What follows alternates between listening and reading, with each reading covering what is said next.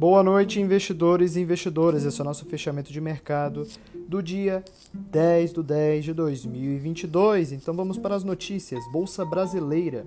O Ibovespa fechou em queda de 0,37 nesta segunda-feira aos 115.940 pontos. O principal índice da Bolsa Brasileira acompanhou em grande parte o que foi visto nos Estados Unidos e nas demais bolsas mundiais. Já na política e economia, o IPEC, Lula tem 55% dos votos válidos no segundo turno e Bolsonaro aparece com 45%. O resultado se confirma, o resultado se confirmado pelas urnas no dia 30 de outubro, indicaria a volta de Lula ao Palácio do Planalto depois de um hiato de 12 anos.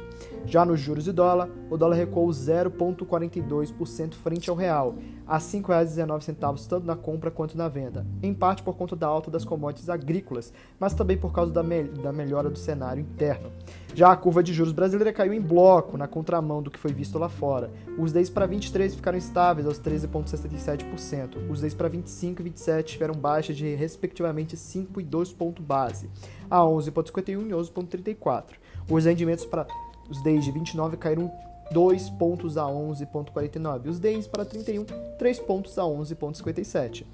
Já no mercado internacional, em Nova York, Dow Jones, SP500 e Nasdaq caíram respectivamente 0,32, 0,75 e 1,04. O volume de negociação também foi o menor do que o normal na sessão devido ao feriado de Columbus Day. Contudo, as bolsas operam nesta data. Já no mundo das criptomoedas, apontado como um mês historicamente positivo para o Bitcoin, outubro já está sendo seu décimo dia e a criptomoeda segue travada na casa de 19 mil dólares, conforme o mercado acompanha os dados macroeconômicos. Eu sou Gabriel Câmara, assessor de investimentos na eHub Investimentos. Boa noite, bom início de semana e bons negócios.